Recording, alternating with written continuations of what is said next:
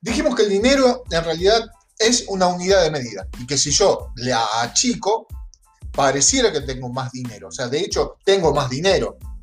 La unidad de medida se, se achicó, tengo más de esa unidad de medida. Pero a mí lo que me importa son las cosas que yo puedo conseguir con ese dinero.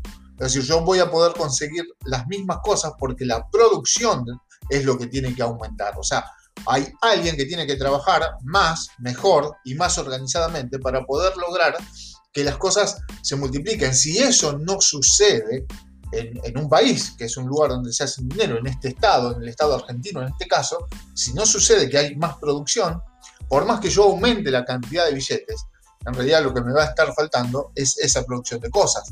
Lo mismo el tema de los dólares. Sí, yo no logro hacer que mis cosas le importe a la gente de afuera, no voy a tener dólares porque los dólares no van a ingresar. A mí me importan las cosas que vienen de afuera, por lo tanto agarro los dólares y compro muchas cosas de afuera y yo no logro que a la gente le interesen mis cosas. Por lo tanto, no voy a tener dólares.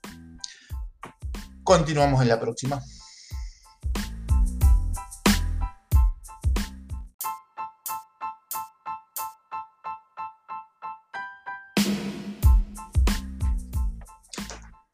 Como dijimos anteriormente,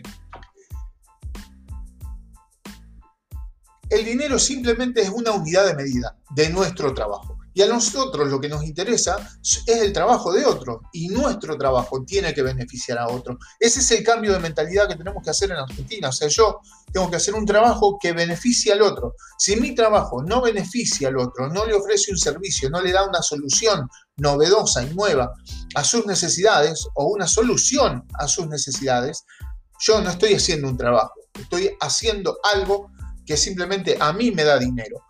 Pero si yo no estoy produciendo nada, entonces no estoy generando nada para mi país y estoy generando inflación haciendo que me paguen por algo que no hago.